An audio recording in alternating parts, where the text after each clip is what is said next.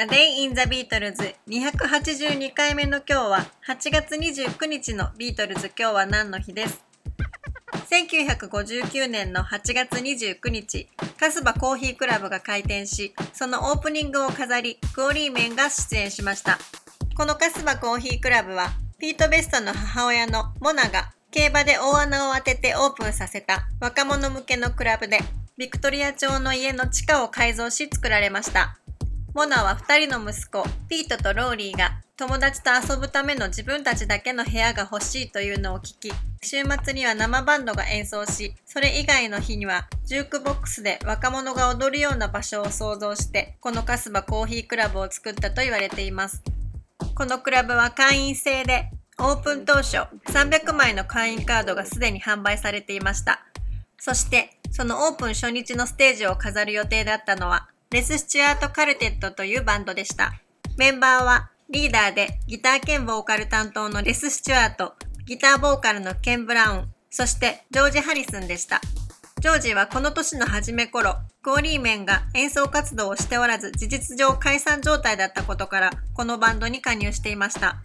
メンバーのケン・ブラウンは、モナがこのカスバコーヒークラブをオープンするための手伝いをし、その対価にレス・スチュアート・カルテットを定期的に出演させてもらう約束を取り付けました。しかし、ケンはそのバーの改装にやたら時間を費やし、バンドの練習に支障をきたすようになったため、スチュアートがそれに腹を立て、二人の間で口論となり、レス・スチュアート・カルテットはオープニングのステージをキャンセルしてしまいました。困ったモナのところにジョージは友達を連れてくると言ってジョンとポールの2人を連れてきて結局カスバコーヒークラブの開店の日のステージにはジョン、ポール、ジョージそしてケン・ブラウンという4人編成のクオリーメンが出演することになりました。そしてこの日以降もクオリーメンは定期的にこのカスバコーヒークラブに出演しています。クオリーメンのメンバーもクラブのオープン前に壁や天井のペインティングなどを手伝っています。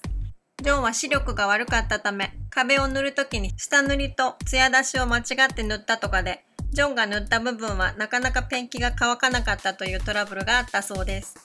カスバコーヒークラブには、スパイダールームやアズティックルーム、スタールームなどいくつかのステージがあり、それぞれの部屋の壁や天井には、ジョン・ポール・ジョージが描いた星の絵や、シンシアが描いたジョンのシルエットなど、今もそのままの状態で残されているそうです。ビートルズはこのカスバコーヒークラブでピート・ベスト、ニーラ・スピノール、マル・エヴァンスなどと出会っていて、ここが初めてのビートルズの本拠地の一つと言えると思います。